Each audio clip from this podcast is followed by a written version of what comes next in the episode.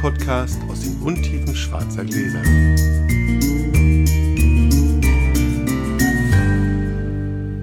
Hallo Flo. Hallo Felix. Heute ist es soweit. Heute rekonstruieren wir die wirklich schöne Folge, die der Technik zum Opfer gefallen ist, zum Thema gehypter Wein. Wir versuchen es zumindest. Ja, sie wird wahrscheinlich etwas kürzer. Wir müssen vor allem aufpassen, dass wir nicht hektisch wirken, weil ich dir Dinge erzähle, die du schon weißt und ich dann versuche, das möglichst schnell hinter mich zu bringen. Aber das ist ja Quatsch, weil alle anderen wissen es ja nicht. Insofern gucken wir mal. Sie wird aber wahrscheinlich trotzdem etwas kürzer sein. Wir geben unser Bestes. Äh, gewisse Dinge habe ich bestimmt schon wieder vergessen, ist ja schon. Ja, schon drei, zweieinhalb Monate her. Ich sage, wir würfeln mal los. Auf geht's. Eins. Eine Eins. Ja, ich glaube. Ah, das wird nix. Eine Sechs. Eindeutiger Sieg. Bitteschön. So. Ich schenke dem Felix heute einen Vince Silvaner ein vom Weingut am Stein aus dem Jahr 2019. Trocken, unfiltriert, alte Reben. Mal gucken, was er dazu sagt. Cheers. Cheers. Oh, das riecht lecker. Lieber Felix, wenn du ins Restaurant gehst und du isst mehr als nur Hauptgang, Ja, Weinbegleitung oder Flasche? immer mittlerweile Weinbegleitung, weil meine Frau ja kaum zum Essen Wein trinkt. Meine Frau trinkt immer entweder Wein oder sie isst. Also sie hört dann zum Essen auf. Regel. Genauso wie sie entweder Wasser trinkt oder Wein. Sie trinkt auch kein Wasser zum Also es ist nicht so, dass sie sich jetzt ständig die einen, einen reinlötet ohne Ende. Aber es ist tatsächlich so, sie trinkt dann eine Weile und dann hört sie irgendwann auf. Und deswegen macht es keinen Sinn, mit ihr eine gemeinsame Flasche Ja. Wein zu ordern. Wenn ich allerdings jetzt mit zwei oder drei Leuten mal unterwegs bin, dann kann es schon mal sein. Aber eigentlich ist es meistens Weinbegleitung. Glasweise. Manchmal macht es auch Sinn, eine Flasche zu, zu kaufen. In dem Buch von Paula Bosch, das du empfohlen hast im, im Dezember, sagt sie ja, manchmal nervt es auch, ne? wenn, wenn ständig jemand kommt und man so viele Gänge hat und ständig hat man noch die Weinbegleitung dazu. Ja, insbesondere, sag mal, hier in Berlin hast du natürlich auch ganz oft sehr fordernde Weine, die dann, sag mal, extrem differieren zwischen purgenossen und zum Essen genossen. Und dann hast du bei sechs Wein, Weinen in der Begleitung hast du tatsächlich nicht sechs Geschmackseindrücke, sondern zwölf. Und ich habe es tatsächlich auch schon erlebt oder selber gemacht, dass ich gesagt habe, ich probiere den Wein wirklich erst, wenn das Essen kommt, weil mir das sonst zu viel ist. Also gerade wenn das so acht Weine sind oder sowas. Dann wird es wirklich irgendwann nur zu viel. Und manchmal gerade hier in Berlin sind ja auch Weine in der Weinbegleitung, die auf jeden Fall fordernd sind. Also wo man wirklich nachdenken muss, huiuiui, mag ich das jetzt eigentlich oder mag ich das nicht? Und dann ist man so beschäftigt damit. Das ist, da gebe ich dir völlig recht, manchmal ist man da so, so gefesselt und dann rutschen wir, vor allem wir Weinnerds, dann so ein bisschen aus dem Eigentlichen raus, dass man ja mit einer Person da ist und Ja, das auch. so, so einen Abend genießen möchte und so. Und dass vielleicht noch was anderes im Fokus steht als nur die Weinbegleitung. Ich wollte mit dir ein bisschen über ähm, Essen und Weinbegleitung sprechen, weil ich glaube, dass man das eigentlich zu wenig macht. Und ich Das möchte. Ganz kurz, aber das hat mich ja so gefoppt. Ich bin gerade eben richtig erschrocken, als ich das getrunken habe. Weil ich dachte, das ist Rotwein. Haben wir schon wieder. Witzig, das ist irgendwie im Moment mein Leitmotiv. Nein, die Nase war toll, aber so ein bisschen, so eine, also, oh ja, und so eine Schießpulvernote, die man auch bei, bei, bei Weiß haben kann. Aber ich habe das ganz am unteren Ende des Stiels angefasst. Es, ich habe nicht gesehen, dass es beschlägt. Es ist auch nur so mittel noch jetzt beschlägt ist.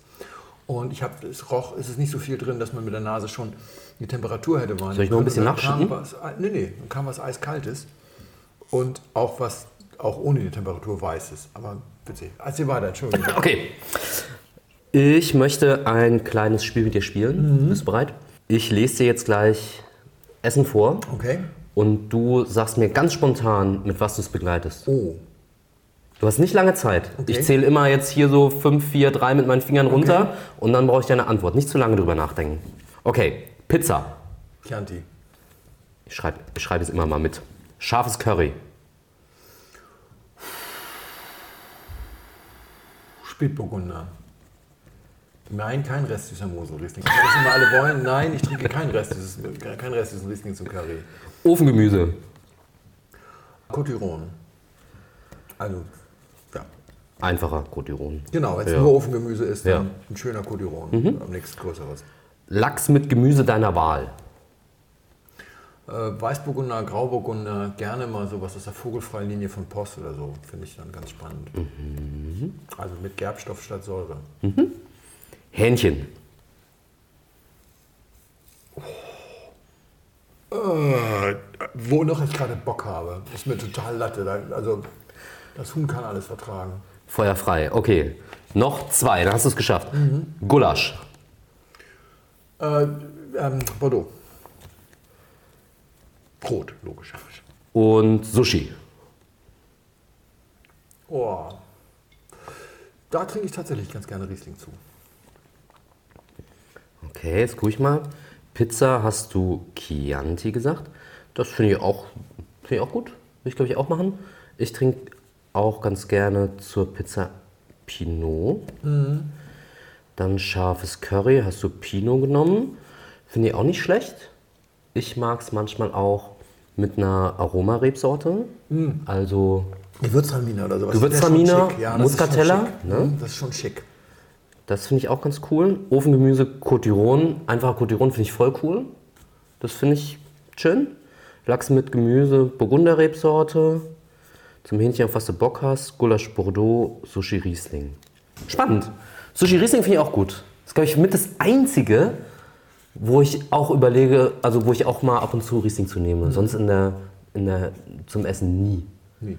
Das halte ich auch für, ihr habt auch im Podcast schon mal drüber gesprochen, aber man kann es nicht oft genug betonen. Ich glaube, es ist ein riesiger Fehler, dass in Deutschland man krampfhaft versucht, Riesling immer in die Essensbegleitung mit reinzuschieben und dann so sagt, ja, mit restsüßem Kabi oder restsüßem Riesling kann man so gut äh, asiatisch scharfe Speisen begleiten oder Steak.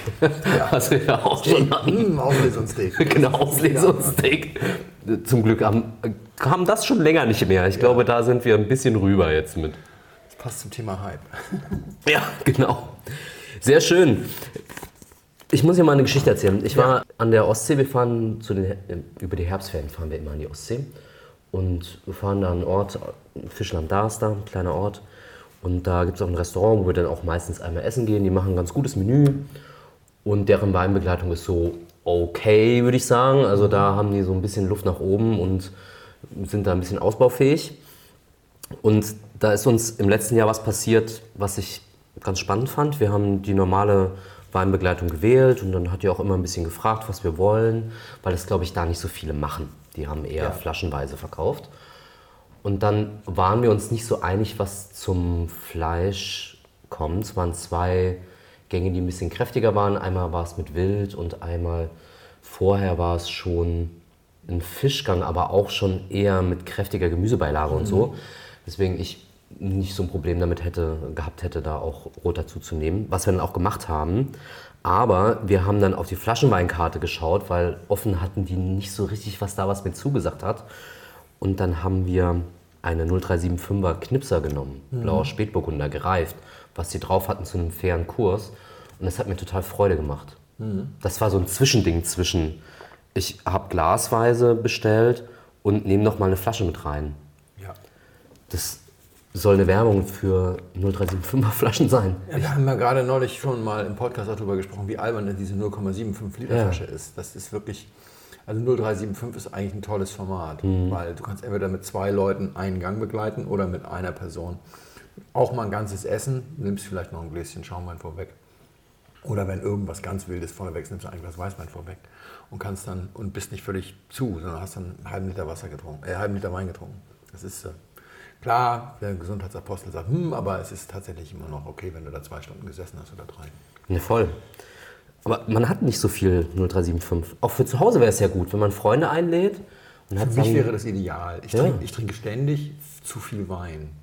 Ja. Weil das dann auch Weine sind, die sind so toll und schmecken so gut. Und dann denkst du so, oh, und jetzt trinke ich die ganze Flasche aus. Und das ist dann manchmal schwierig. Also wenn die 12 Alkohol hat, ist es kein Problem.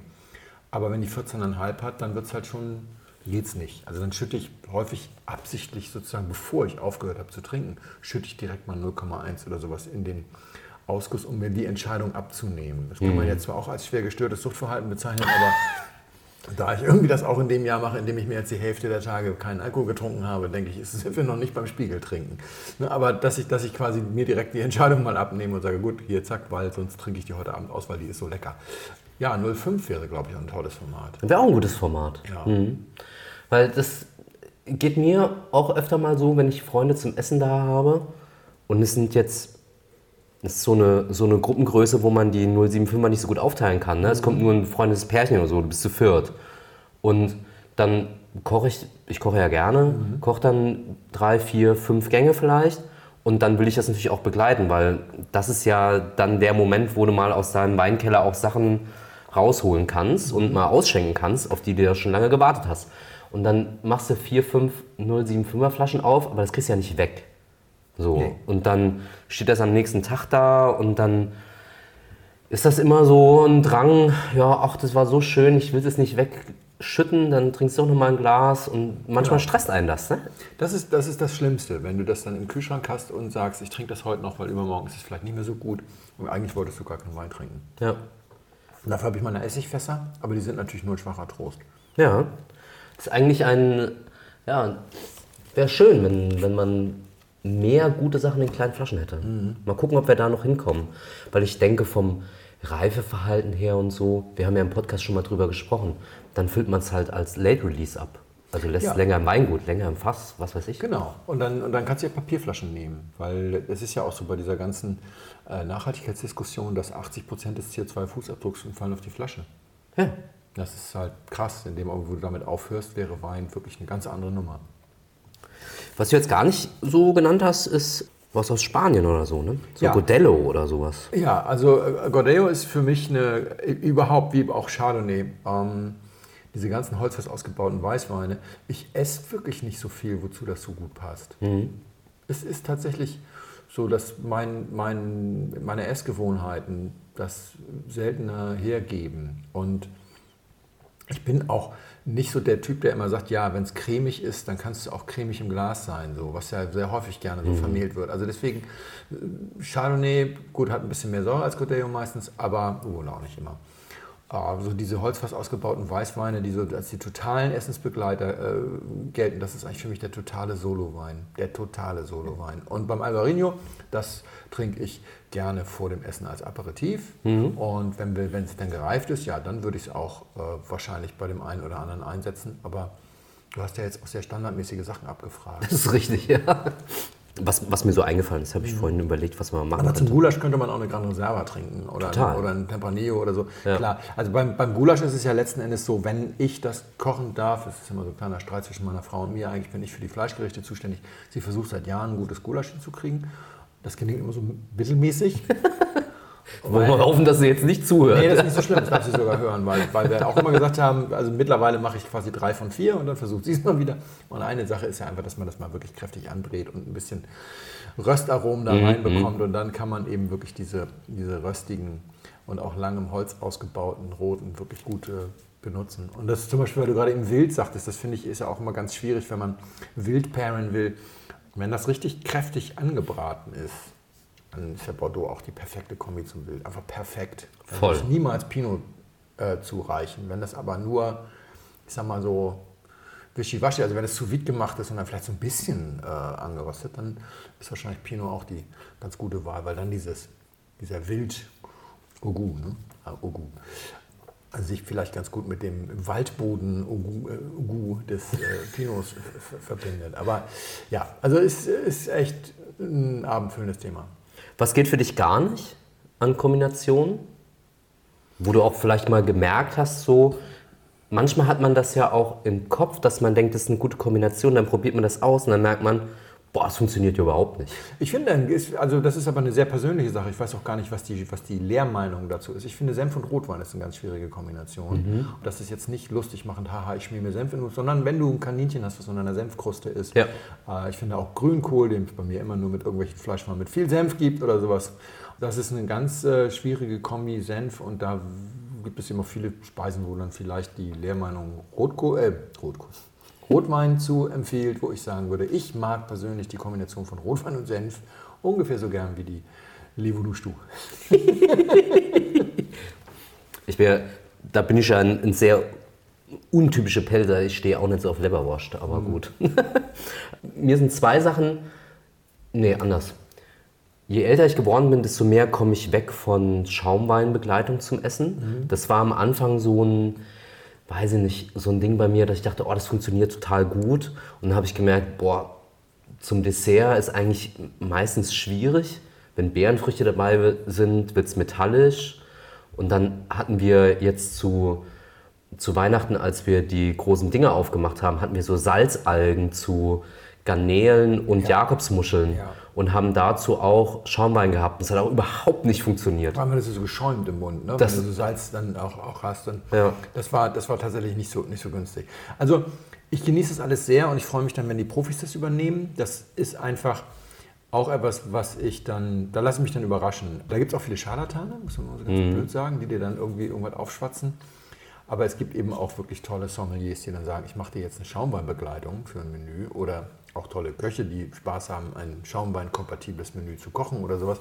Und dann freue ich mich und dann mache ich das äh, ab und zu mal, einmal alle fünf Jahre oder sowas. Und wenn es gut geht, war es super. Genauso wie Süßweinbegleitung oder sowas. Man kann alles mal ausprobieren, aber da sollen sich andere Leute den Kopf drum machen.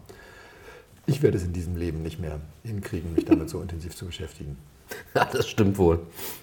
Was sagst du zum Wein? Der ist anstrengend, der ist, ähm, also der ist, er ist ganz gut, er gefällt mir ganz gut, aber er ist, er ist sehr komplex und sehr schwer greifbar. Es ist ein sehr schwer greifbarer Wein, weil er so eine braune, leicht, ja, vielleicht leicht karamellige, äh, erdige, äh, ja, so ein erdiges hinteres Drittel hat sozusagen. Also erstmal ist er in der Frucht ein bisschen belegt, er gefällt mir ganz gut. Er hatte so eine Schießpulvernase, die jetzt aber auch in so einen leichten Würzton reingeht, in so fast so einen Lebkuchenton, der mir ein bisschen zu anstrengend gerade ist. Das ist, da kann der Wein nichts für. Ne? Das ist ja jetzt immer Weinstift, Wein trifft auf Stimmung. Das muss dann auch zusammenpassen. Ja. Dieser Wein ist schwer. Ja, Der Wein ist schwer, er ist würzig, er hat so ein bisschen was von Lebkuchen, äh, er ist trotzdem weiß, aber er hat auch so eine gute Portion Rot irgendwie sozusagen mit dabei und ist jetzt eher so ein Winterweißwein, sage ich jetzt mal so, für mich. Und er hat, hat er Holz? Das ist eine gute Frage. Also in der Nase dominieren diese Schießpulver und Dingsaromen so, dass ich da, also das, da kann noch Holz drunter liegen, das kann ich einfach nicht sagen. Ich würde den auch wahnsinnig gern sehen. Das ist wirklich ein Schwarzglaswein, weil mich die Farbe unheimlich interessieren Ja. würde. Daraus könnte man wahrscheinlich einiges ableiten. könnte man was ableiten? Ich weiß ehrlich gesagt gar nicht. Ich habe auf der Homepage nicht nichts drüber gefunden, ob der Holz hat oder nicht. Ich glaube es aber eher nicht. Und dann hat er ja, so eine leichte Zitrusfrucht sogar. Und wenn man sich mal ganz auf die Frucht konzentriert, ist das sogar eine ziemlich deutliche Zitrusfrucht, was eben durch diese braune, ja, erdige Lebkuchenaromatik total untergegangen ist eben. Jetzt auf dem letzten Schluck fällt mir erst auf, wie zitrisch die Frucht ist sozusagen. Was mich aber kein bisschen weiterbringt bei der Frage, was es ist. Deswegen bleiben wir bei der Frage, ob es mir gefällt. Ich freue mich darauf, den im Laufe des Abends noch ein bisschen besser kennenzulernen. Das ist ein Wein, den ich nicht in drei Minuten gewuppt kriege oder meinetwegen jetzt auch in sieben Minuten. Und ich würde ihn für nicht ganz taufrisch halten. Ich glaube, dass er ein bisschen gereift ist. Fünf Jahre, sag, was schätze ich mal so, also so 17, 18, 18. War eigentlich überall in der Welt zu heiß für diese Säure, hätte ich fast gesagt. Aber die kann natürlich aus der Tüte kommen. Und obwohl er kräftig ist, finde ich ihn nicht alkoholschwer. Also das, das, ist, nicht, das ist nicht das Thema. Er ist einfach, hat einfach echt Druck und Punch und Dichte. Ich glaube, irgendwann heute Abend werde ich ihn noch sehr mögen. Im Moment ist er mir ein bisschen zu sperrig. Auf der Homepage steht zu dem Wein ein monolithischer Wein, der bekocht werden will. Ja, 100 Prozent. Wo muss ich unterschreiben? Ja. Deswegen habe ich ihn auch ein bisschen ausgesucht, ne? weil Ja. er jetzt dazu passt. Und ähm, wir, ich mal gucken will, wie es so über den Abend mit dem Wein so weitergeht. Wir werden ja vielleicht noch was zusammen essen. Jawohl. Und dann passt das Ich gut glaube, es gibt zusammen. Hühnchen. Ich glaube, das passt zu Hühnchen. Ich gehe ihn mal holen. Ja, Weißt du, was auf deiner Liste nicht draufsteht, was auf meiner immer draufsteht? Silvana. Ja, wie lustig. Weingut am Stein, Winz. Ich habe gerade meinen letzten Winz getrunken, weil ich dachte, das muss mal weg. Winz 15 hat mir ausgesprochen gut gefallen. Klassischer Essensbegleiter, sehr monolithisch. In diesem Fall hätte ich drauf kommen können, weil unter dieser Schießpulver auch dieser Heuboden, den ich immer sage, der ist durchaus da. Also jetzt, wo ich das Etikett sehe, denke ich, ja, hätte man drauf kommen können, dass das Silvaner ist. Mhm. Ich mag die Weine von, von den äh, Knolls sehr gerne und ich finde diesen heiligen Bimbam, den die da drum machen, ist mir ein bisschen viel. Aber ich kann mich mit den beiden auch gut darüber streiten. So gut, dass wir mittlerweile per Du sind, weil einige der wenigen Winzer, mit denen ich mittlerweile per Du bin. Und beim letzten Riesling-Symposium haben wir uns, glaube ich, nochmal so abends ein bisschen unter Alkoholeinfluss nochmal intensiv mit diesem Thema auseinandergesetzt. Silvaner ist für mich eine Rebsorte, die ich wahnsinnig gern zum Essen kombiniere, weil die Struktur nicht so über die Säure kommt. Ja. Der Winz hat sogar relativ viel Säure. Ich habe die 19 Analysedaten nicht gefunden, aber der 20er hat 6,5 oder so. Ja, wobei das, sind, das ist beim Silvaner, kannst du nicht von einem Jahr aufs andere schließen. Genau, das ist immer so sehr dramatisch, der unterschiedlich. reagiert so dramatisch auf Hitze. Was wichtig ist beim Winz, ist, dass es ein Rückverschnitt aus einer Partie ist, die Maische vergoren ist und aus einer Amphorenpartie. Mhm. Genau. Also wir haben hier einen Wein, der quasi mit Gerbstoff gepimpt wird. Der wird abgeschmeckt. Also Ja. gibt es diese Amphoren-Geschichte, die, glaube ich, gar kein eigener Wein wird im Weingut. Oder machen die noch einen Amphorenwein? Nee, machen die nicht. Nee. Und ein guter Teil dieser eingebuddelten Amphorenweine geht in den Winz, äh, der dann immer ein bisschen sperrig in der Jugend ist. Und ich habe, wie gesagt, jetzt gerade 15 getrunken und so, das war fantastisch. Also ich habe den direkten Vergleich, wirklich vorletzte Woche. Schön, Mann. da freue ich mich sehr. Also da kann ich dann jetzt schon sagen, ich wage diesen Wein sehr. Ich habe diesen Wein immer wieder im Keller auch, auch mal immer selber gekauft.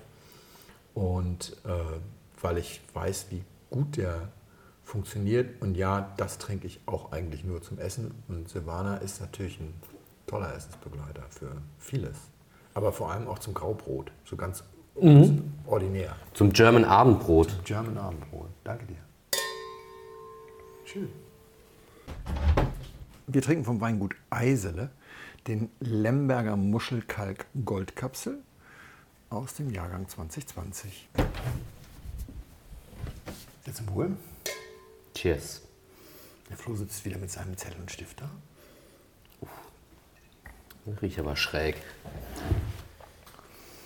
Ja, das hat heute Morgen, ich habe den um 10 Uhr aufgemacht und habe ihn sofort erstmal wirklich mit Schmackes in die Karaffe gefeuert und wieder zurückgegossen, weil das hatte heute Morgen ziemlich viel Klebstoff.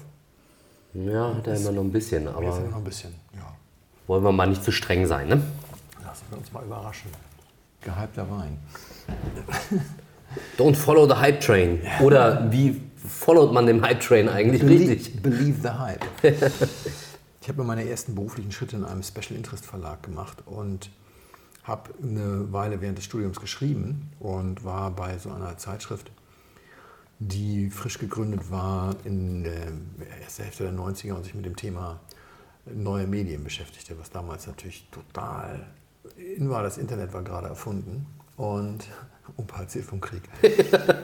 Und wir hatten einen ziemlich guten Chefredakteur, der das Ohr an der Schiene hatte und sehr gut vernetzt war in der Branche. Und der kam eines Tages mit einem Leserbrief an. Und da war ein Satz drin, der uns alle in der Redaktion sehr angespornt hat. Der lautete, ein bisschen weniger Hype, ein bisschen mehr Substanz. So als, als Kritik, äh, weil wir quasi ja damals alles erstmal spannend fanden, was neu kam. Also die, die wildesten Anwendungsmöglichkeiten wurden untersucht für neue Medien und einiges war vielleicht auch ein bisschen überkandidelt.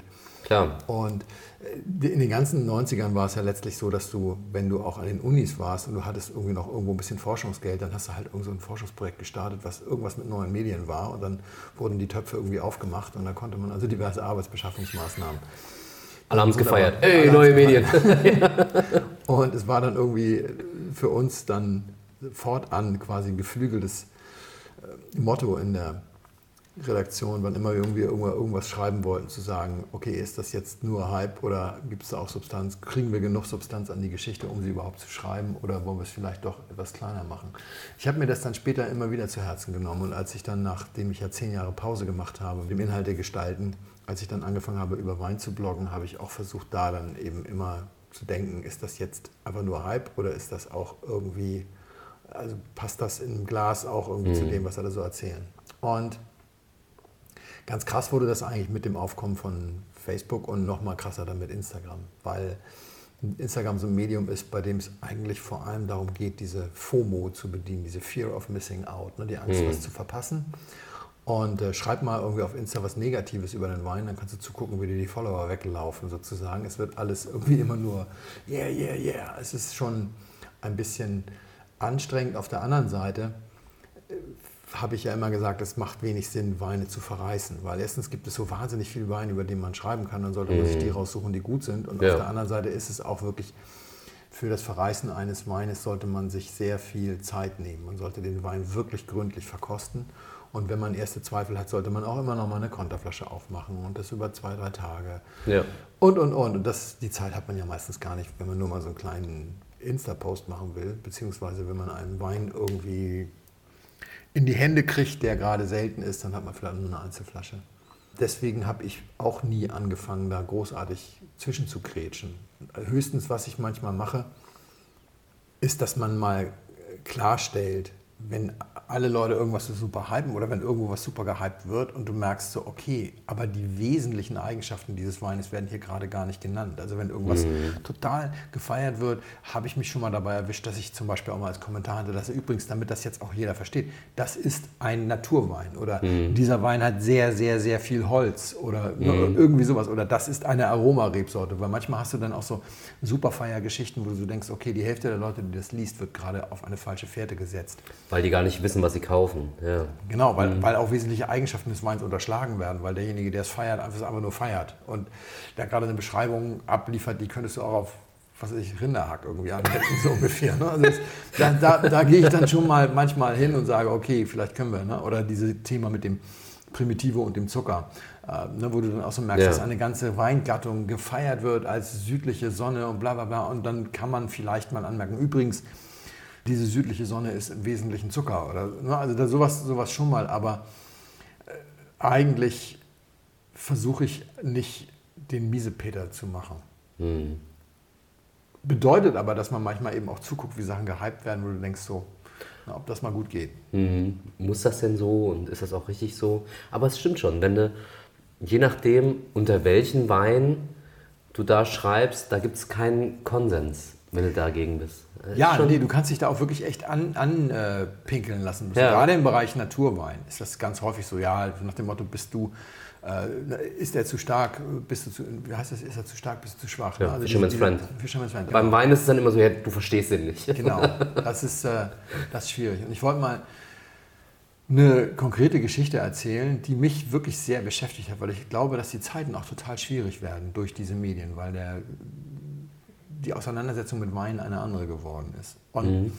die Geschichte fing eigentlich an, es müsste 2017 gewesen sein, als ich in der ersten Saison für den Gomio verkostet habe. Der Gomio hatte damals den Verleger gewechselt, das ging so hoppla die hopp, der kam wie vom Christians Verlag zum ZS Verlag und das war alles nicht so eine wirklich freundliche Übernahme. Also der eine hatte die Lizenz verloren, der andere hatte sie irgendwie mhm. ergattert und dann haben die die Daten aber nicht übergeben müssen, weil das nicht Teil des Vertrags war mhm. und die Leute, die den Gummio gemacht haben, hatten nicht mal eine Telefonliste der Winzer sozusagen und da musste alles von allen Ecken irgendwie beigesteuert werden und deswegen haben viele der Verkoster parallel noch andere Projekte gemacht. Ich habe noch ein Briefing geschrieben für die Datenbank, äh, wie man das am besten macht, dann für die nächste Ausgabe. Die erste wurde so ein bisschen gebastelt und und äh, ich habe mit der Chefredakteurin dann quasi zweimal die Woche telefoniert, um eben auch so Updates auszutauschen. Und sie hatte die Mosel verkostet in der ersten Ausgabe, weil man keinen Verkoster für die Mosel gefunden hatte, den man irgendwie, mit dem man irgendwie zusammenarbeiten wollte. Und der existierende, der war halt mit rübergegangen zum ja. Christians Verlag.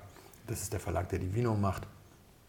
Und der war da geblieben, sozusagen das, der Großteil des Teams war da geblieben und die haben dann diesen Vino Weinguide gegründet. Und dann habe ich mit der Chefredakteurin immer mal so Updates ausgetauscht und dann hat man halt auch so ein bisschen geplaudert. Und sie hat morgens immer so drei Stunden Mosel verkostet und dann hat sie sich um den Gast gekümmert. Und dann hat sie manchmal so Sachen erzählt. Und eines Tages erzählte sie, ja, ich habe heute Morgen so ein Weingut verkostet. Das fand ich extrem schwierig, das habe ich erstmal rausgeworfen. Das waren ja ganz schwierige Weine und die hatte ja in Bordeaux und in der Schweiz gelebt. Die war nicht wirklich tief in der deutschen Weinszene mhm. drin was aber ja auch mal ganz erfrischend ist, mal so ein Outsiderblick. Und dann hatte ich sie gefragt, welches Weingut war denn das? Und dann sagt sie, ja, Materne und Schmidt. Hatte ich noch nie von gehört. Und ich so, oh, das wird nicht ohne Folgen bleiben, ja. sozusagen. Und dann hatte sie halt erzählt, sie fand die Weine nicht gut. Und ich muss vielleicht einmal dazu sagen, ich habe keine Erfahrung mit den Weinen von Matern und Schmidt. Ich habe noch nie einen Wein getrunken. Ganz wichtig, ich kenne die beiden Damen auch nicht. Ich äh, bin denen nie begegnet. Ich habe auch nie versucht, die Weine zu kriegen. Also ich habe da nie angerufen und gesagt, schicken Sie mal Muster und mm. habe keine bekommen. Ich habe auch nie versucht zu kaufen und nichts bekommen. Gar nichts. Ich habe wirklich keine Erfahrung. Was ich habe ich, ist... Ich auch nicht. Ja.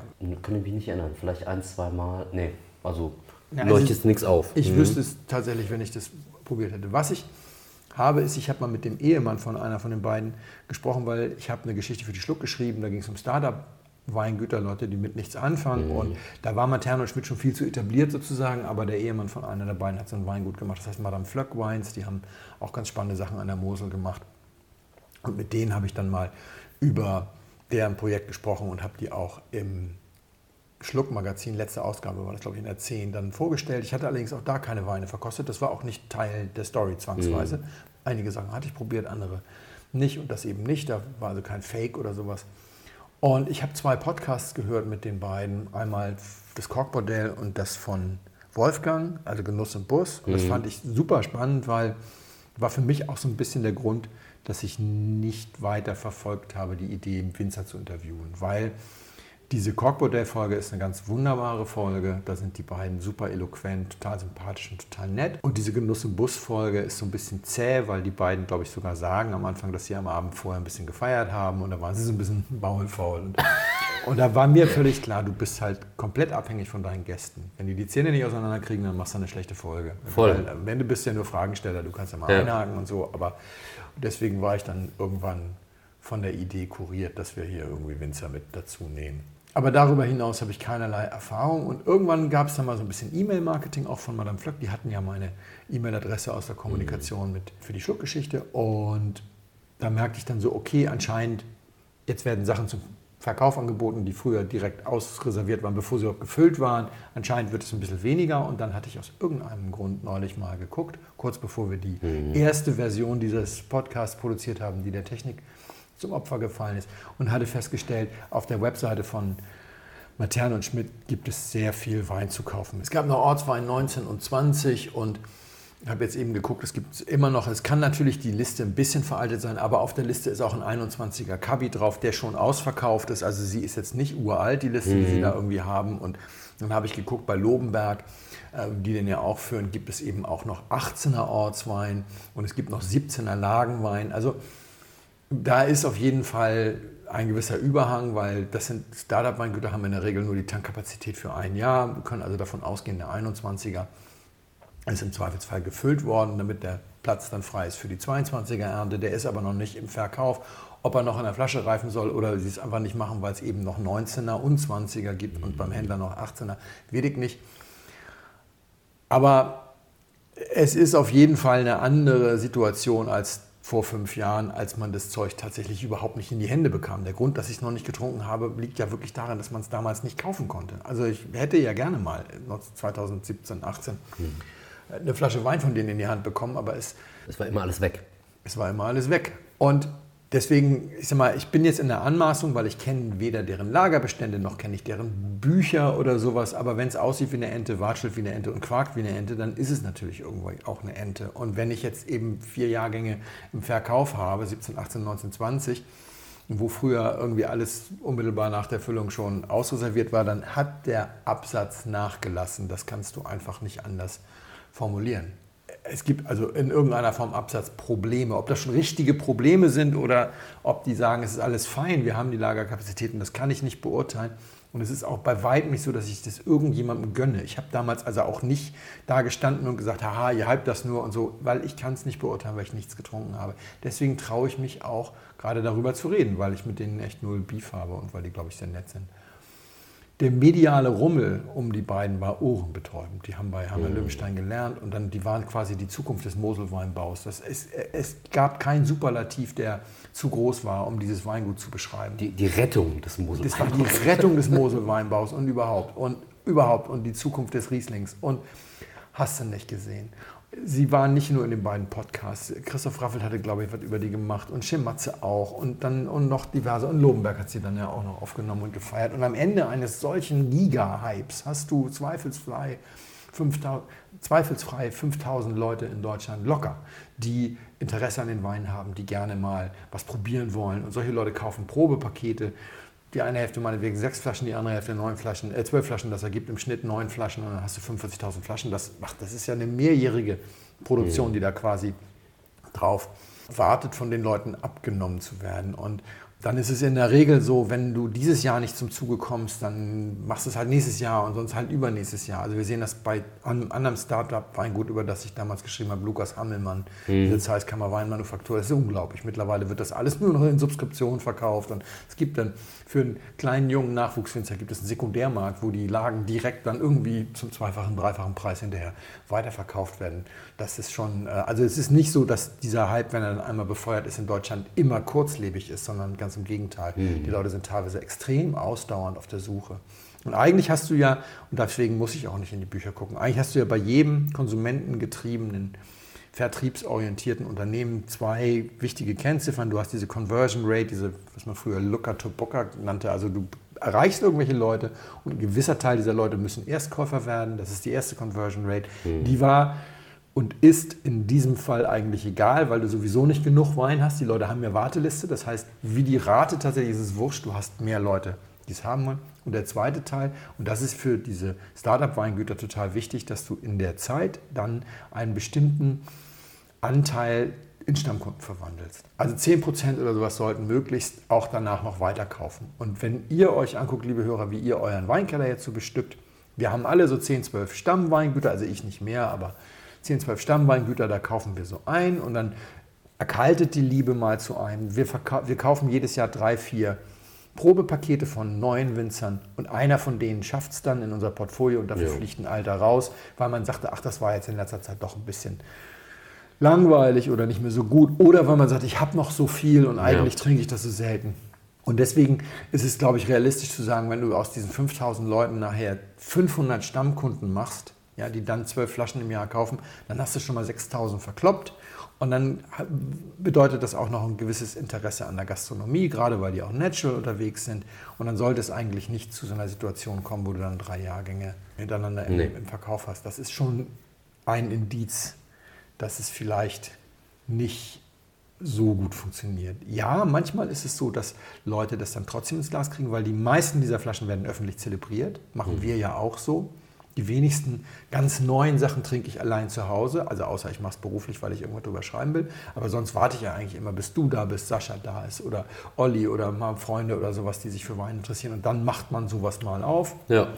Aber interessanterweise meine Erfahrung ist, wenn das dann gut ist, dass führt nicht dazu, dass die Leute sagen, ach, dann brauche ich ja jetzt nichts mehr zu kaufen, sondern das führt eher dazu, dass die Leute noch eher sagen, ich will aber auch ein paar Flaschen von diesem Winzer im Keller haben, weil das ja alle gerade so feiern.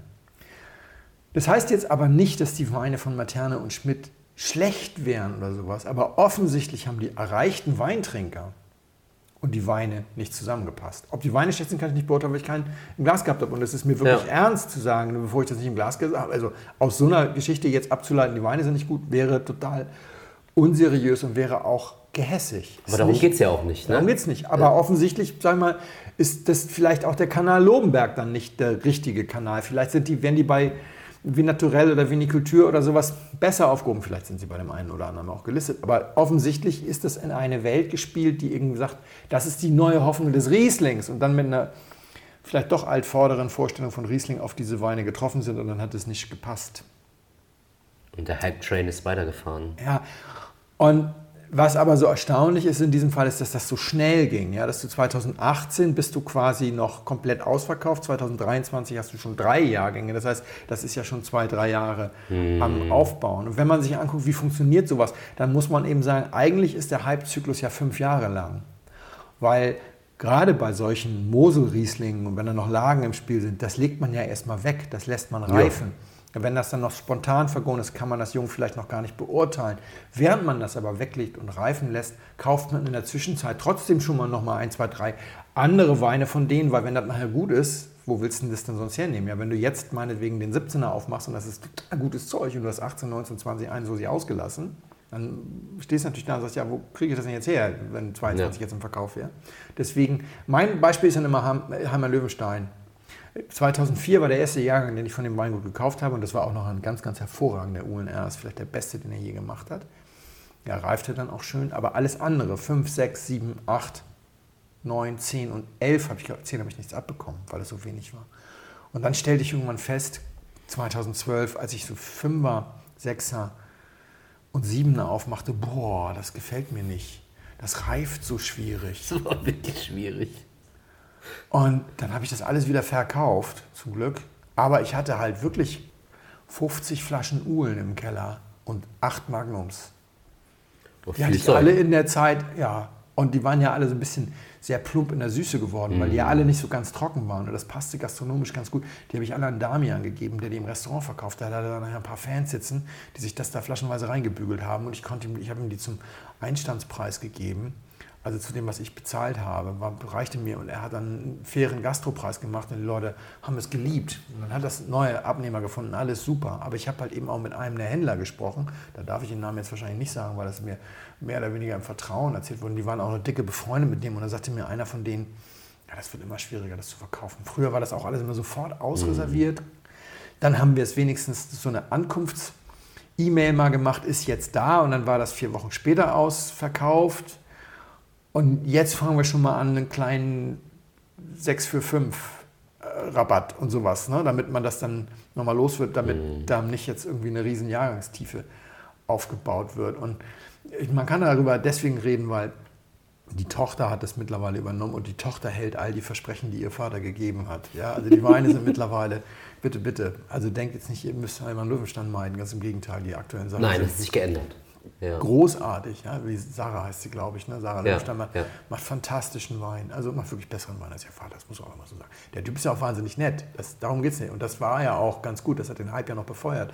Hat noch dieses Buch geschrieben, darüber haben wir ja im Podcast mal erzählt Mhm. und so. Das war so diese Terroir-Idee und so.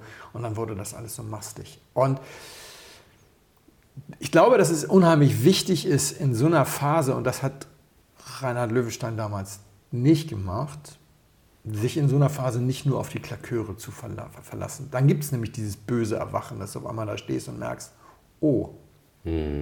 Ja, sondern vielleicht auch mal zwei, drei Leute zu hören, die sagen, hey, ich habe da gerade was Gereiftes aufgemacht, das war nicht so doll. Ne, und du erzählst dir immer das und das, aber ich finde das im Wein nicht wieder. Und da kommt nämlich der Punkt, den Insta-Leuten ist das alles völlig egal, weil die ziehen sowieso weiter. Weil das ist auch so ein Problem, dass natürlich 2019 oder sowas verschwand Materne und Schmidt dann aus den sozialen Medien. Weil es hat einfach keinerlei Distinktionswert mehr, wenn du 2019 als 47 dann noch eine Materne und Schmidt Bottle irgendwie f- fotografierst und die dann, äh, Buddel, fotografierst und die dann hinstellst und sagst, ey wow, Materne Schmidt, dann sagen alle, wow, Captain Obvious, bist du aufgewacht? Uh. Wo warst du die letzten vier Jahre? Deswegen wird das ganz automatisch dann immer weitergereicht. Diejenigen, die noch dabei sind, jazzen das hoch und jazzen es vielleicht auch immer weiter hoch, weil sie nicht mehr die Ersten Ja. sind und deswegen haben sie jetzt noch was Besseres. Und dann können sie sagen, und jetzt, wo es ein Jahr gereift ist, ich hatte, ja, alle anderen haben es ja schon gepostet, aber jetzt, ich habe es noch reifen lassen und das hat sich voll gelohnt und so weiter und so weiter. Und dann wird weitergezogen. Und dann wird halt besonders gerne auch, ne, je wilder, desto besser. Also jemand wie Juliane Eller muss ihr Marketing dann auch selber machen. Äh, oder Sarah Hulten oder sowas. Das sind dann sehr hübsche junge Damen, die machen dann sehr viel Lifestyle-Inszenierung. Oder sie gehen in andere Kanäle mit hier drei Freunde, Weine und so weiter und machen das dann so. Aber in dieser Wine-Bubble tauchen die ja mehr oder weniger nicht auf. Und was mir schon so gegangen ist, und das unterstreicht nochmal, dass du als, als Wein-Influencer manchmal diesen Hype-Train mitreitest, wieder deines besseren Wissens. Das möchte ich jetzt mal unterstellen, weil ich schon Weine auch selber probiert habe aus diesem Social-Media-Hype heraus und dachte, oh, guck mal, der, die trinken das alle. Und dann hast du das im Glas und denkst dir so, warum nochmal? Warum soll, Ja. das ist der neue Hype? Und dann denkst du dir, Moment mal, ihr wisst aber eigentlich, dass das nicht so gut ist. Weil euch traue ich das als Verkoster zu, dass ihr merkt, das ist eigentlich gar nicht so gut. Das denke aber ich auch ihr, manchmal. ihr reitet einen Hype-Train trotzdem. Ja.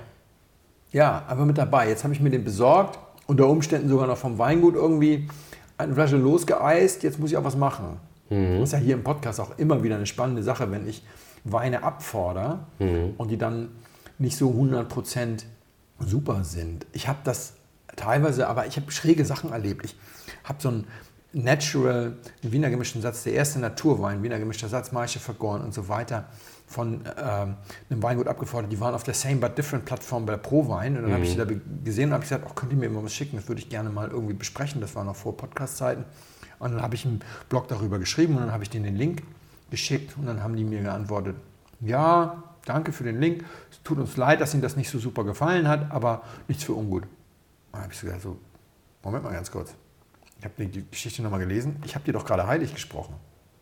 Ja, und dann habe ich mal gegoogelt, was die anderen irgendwie so geschrieben haben. Und ja, das war irgendwie so nach dem Motto, das ist hier so gut wie Latour und Petrus auf einmal. Und wir müssen dem Herrgott danken, dass, sie die, dass er diese beiden Superstar-Winzer irgendwie auf diese Erde geschickt hat. Die kommen kurz nach Jesus. Und dann denkst du so, ja, okay, Leute, wir reden hier doch aber über einen ganz normalen Wein. Und das ist tatsächlich schön und ich mag das wirklich. Und das spielt echt schon, in, obwohl es natural und very basic ist, spielt das echt in einer Liga mit Meier am Fahrplatz. Ist aber vielleicht nicht ganz bei, was ist ich, was, wie heißen die Jungs noch mit den schönen äh, Tieren auf den Etiketten? Ah, siehst du, hätten wir drüber sprechen. Hätten wir drüber sprechen. Hätten wir drüber sprechen. Ah, weiß ich jetzt auch nicht mehr, wie die heißen. Die richtig viel Geld kosten, aber Ja. die auch wirklich wahnsinnig gut sind. Ja, und dann merkst du so, okay, gut, die waren einfach gerade nur noch, die waren nur noch Endsieg gewöhnt, sozusagen. Ja, da war nur noch, oh, alles, yeah. Und, und da bin ich mir dann immer nicht so sicher, ob das so smart ist. Ne? Und dann die, die sagen, ich muss mich mit dem nicht mehr auseinandersetzen. Der fand das halt nicht so gut, egal, gehen wir weiter mit denen. Und also bei diesem gemischten Satz bin ich mir noch nicht mal sicher, weil die, das ist auch so limitiert. Ich glaube, das ist auch immer noch sehr gut ausreserviert. Und das, ich fand es ja auch super. Also insofern, ich fand es ja auch super. Aber schwieriger wird es natürlich, wenn du es gar nicht so super findest und du dann so weggebügelt wirst. Und die meisten dieser Hype-Weine sind ja auch teuer. Das sind ja häufig kleine Start-ups. Und, und da, finde ich, ist es dann, jetzt gebe ich endgültig den alten weißen Mann. Es gibt Schon hier, wieder. Ja, es, es, gibt, es gibt hier es gibt diesen Streetfood-Trend. Ja. So, und beim, und beim Streetfood ist es bei mir so, da habe ich mich auch schon fürchterlich in den Nestern gesetzt, wenn ich das so erzähle. Deswegen weiß ich, das wird jetzt vielleicht nicht so gut ankommen, aber einige Leute werden es vielleicht auch lustig finden. Egal, ich begebe mich in eure Hände, liebe Hörer. Dann stehst du da an so einem Foodtruck und dann kommt da so einer und baut dir einen echt guten Burger. Ja? Ja. Aber der Typ ist halt abgebrochener Soziologiestudent, hat das nie gelernt und deswegen braucht er fünf Minuten, um dir diesen Burger zusammenzubauen, wo der Koch sagt, mach ich in anderthalb. Und deswegen kostet der Burger 13 Euro und nicht 10, weil du musst ja irgendwie seinen Stundenlohn damit finanzieren. Und da er eben nur 12 Burger in einer Stunde macht, muss es halt alles ein bisschen mehr kosten. Und dann denke ich so, das ist doch nicht meine Verantwortung. Ja? Also ich zahle auch am Ende für den Burger und nicht dafür, dass der Typ das nicht gelernt hat. Das ist bei Wein sehr ähnlich. Ja, wenn ich den Eindruck habe, okay, das ist jetzt natural und der Typ macht nichts, weil er sowieso nicht wüsste, was er machen soll. Und jetzt schmeckt das alles ein bisschen, hm, ja, und sage ich, ja, das ist ja nicht mein Problem. Also er kann ja trotzdem natural, es gibt ja auch Leute, die natural machen, die aber wissen, wann sie mal den Deckel aufmachen, mal umziehen, mal umrühren, mal dies oder jenes.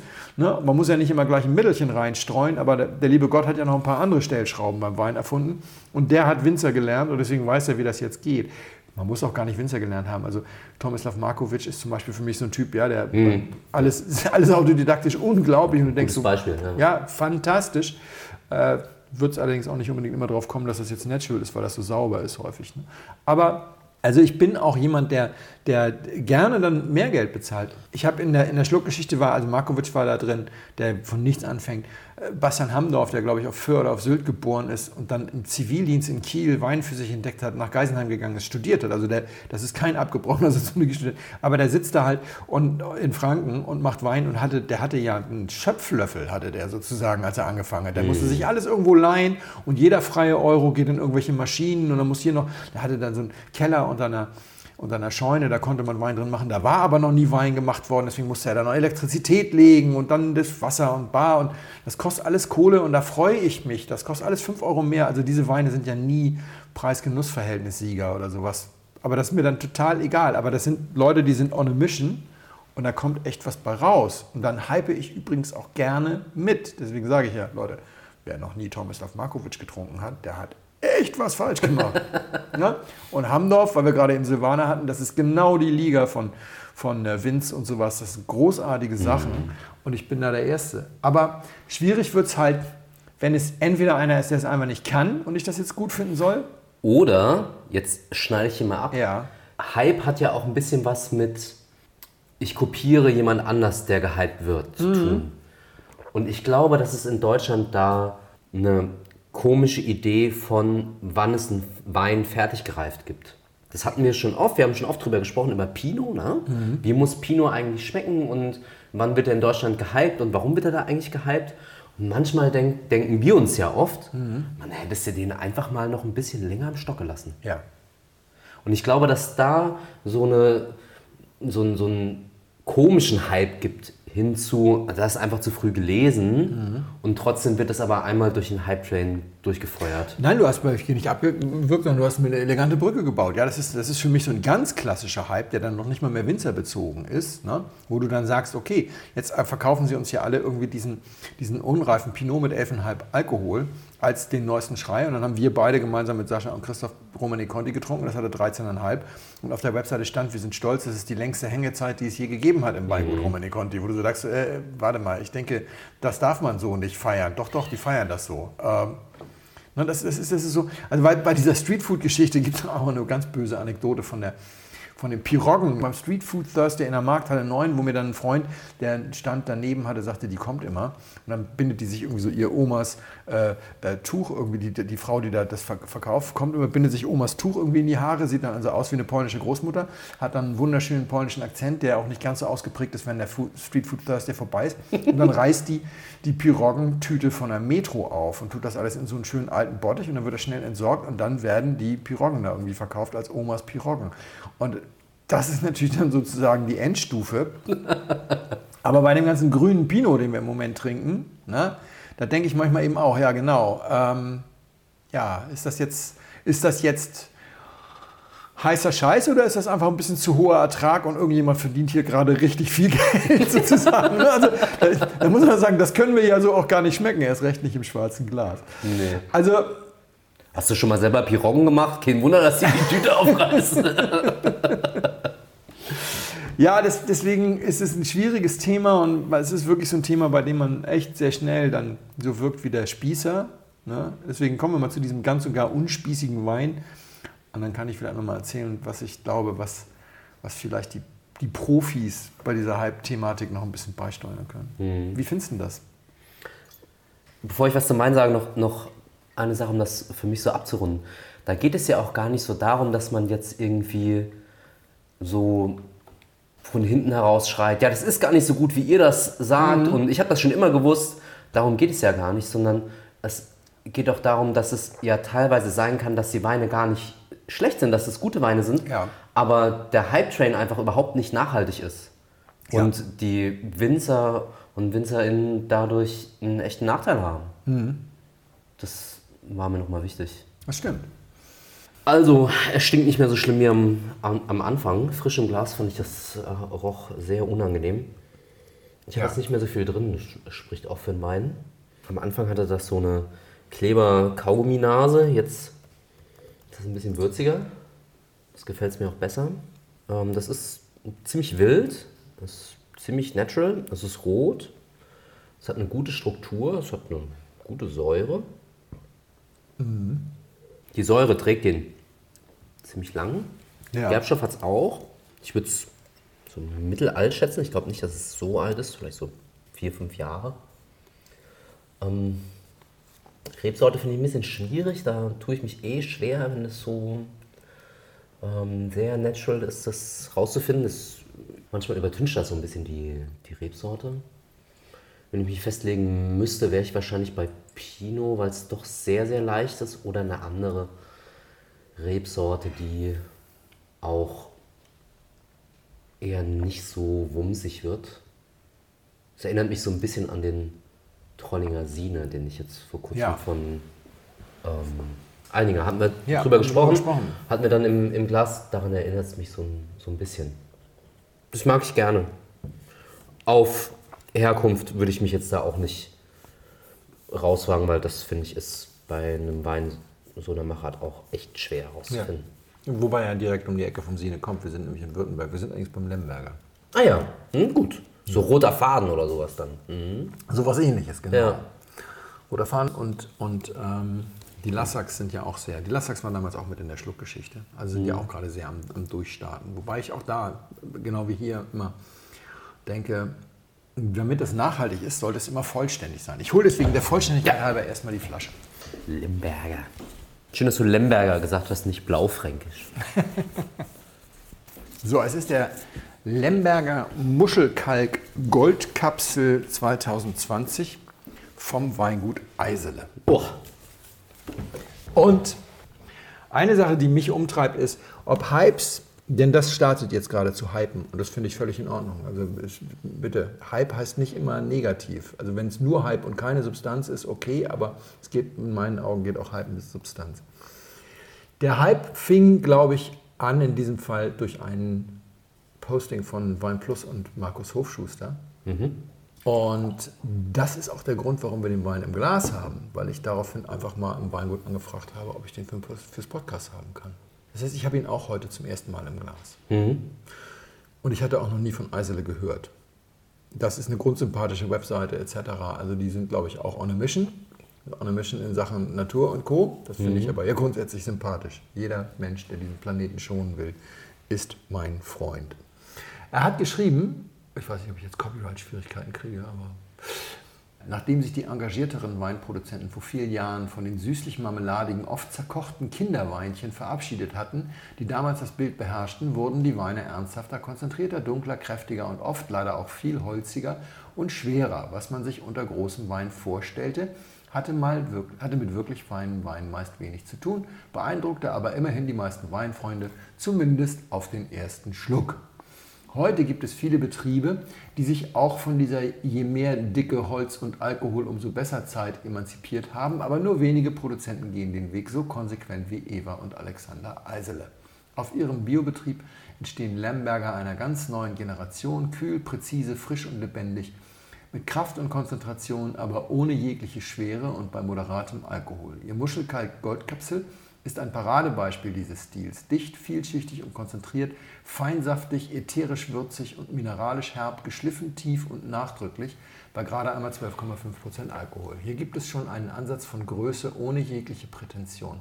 Das ist herrlicher Lemberger zu einem Preis, der für diese Klasse noch mehr als fair ist. 20 Euro kostet dieses kleine Meisterwerk ab Hof. Auch der Bruder vom Gipskörper ist ähnlich stark. Wer zu noch etwas günstigerem Kurs in die eisele Welt einsteigen will, nehme die Silberkapsel aus dem Muschelkalk. Die ist vielleicht nicht ganz so tief und komplex, aber echt klasse. Aber echte Klasse gibt es auch da schon.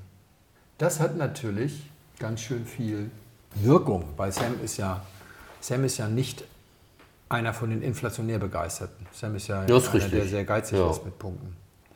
Und ich frage mich immer, ob nicht diese Hypes, die durch hohe Kritikermeinungen befeuert werden, langfristiger und nachhaltiger sind, als die, die nur durch Konsumentenmeinungen äh, befeuert sind. Natürlich, ich meine, ich habe immer noch keinen Wein von, von Materne und Schmidt äh, getrunken, aber das ist ja das Krasseste. Eine Chefredakteurin, die die aus dem Guide rausschmeißt ja, und parallel dann die Insta-Posts, die sagen, das ist die Rettung des Rieslings. Also weiter kannst du nicht auseinander liegen. Und die Frage ist, ob wie viele von den professionellen Medien eigentlich damals da mit eingestimmt sind, weiß ich nicht.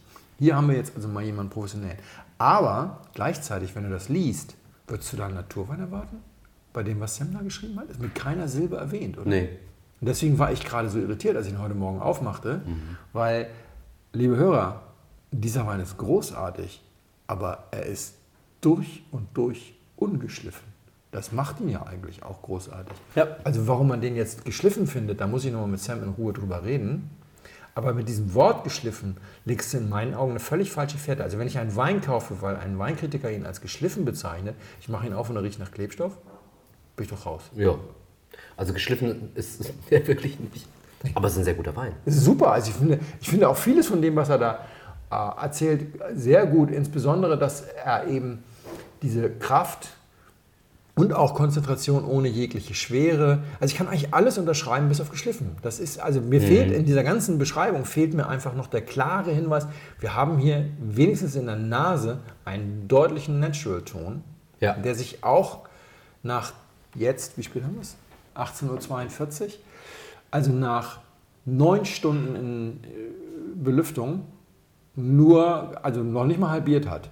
Also es war nicht so schlimm heute Morgen. Aber ich, ich war halt total irritiert, weil ich dachte, jetzt kriege ich was, was ist so eine, wie soll man das sagen, so eine Elwanger Schönheit sozusagen. Mhm, ja. Und, Ja, ja. und ähm, das heißt nicht, dass der hier schlechter ist, ganz im Gegenteil. Das ist wirklich sehr viel seidiger, weil es ein bisschen weniger Sonne in Flaschen ist, ein bisschen Mhm. weniger schwerer, es ist ein bisschen mehr so eine Pinot-Grip-Geschichte. Aber es ist nicht grün. Und das ist genau das, über was wir gesprochen haben. Das ist nicht grün, das ist nicht unfertig. Ja. Es ist auch noch viel zu jung. Das Tannin ist noch ein bisschen austrocknend, aber es ist trotzdem schon fein. Und ich habe eine ganz klare Vorstellung, wie sich so in fünf, sechs Jahren die Konterflasche präsentieren wird.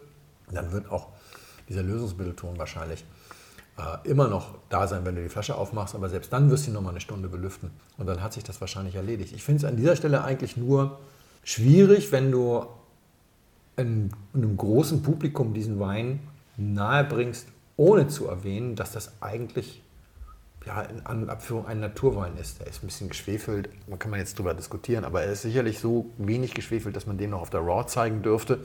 Und ich finde den auch wirklich großartig, aber ich finde, es ist unfair. Und da ist dann eben die Frage, ob dann der nächste Hype entsteht. Ne? Wenn du jetzt sagst, Ja. Ist auch Alle- Landwein nur. Ja. alle kaufen Eiselär, die machen grundsätzlich nur Landweine. Darüber reden wir im anderen Mal. Aber das finde ich tatsächlich nur so mittelmäßig gut, dass jetzt alle anfangen, die Weinkontrolle abzuschaffen. Aber äh, nee, die Qualitätsweinprüfung zu umgehen. Aber darüber reden wir tatsächlich einmal. Das Fass machen wir nicht auf. Also, liebe, liebe Familie Eisele, vielen Dank. Das ist ein ganz toller Wein. Wirklich schön. Das ist ein ganz toller Naturwein. Das müssen wir mal ganz deutlich sagen. Sehr geehrte Damen und Herren, im Namen von Flugkapitän Felix Botmann und seiner Crew möchte ich mich ganz herzlich bedanken, dass Sie sich heute für Blindflug entschieden haben. Wir hoffen sehr, Sie hatten eine angenehme Zeit an Bord and we wish you a safe onward journey und allzeit einen guten Wein im Glas.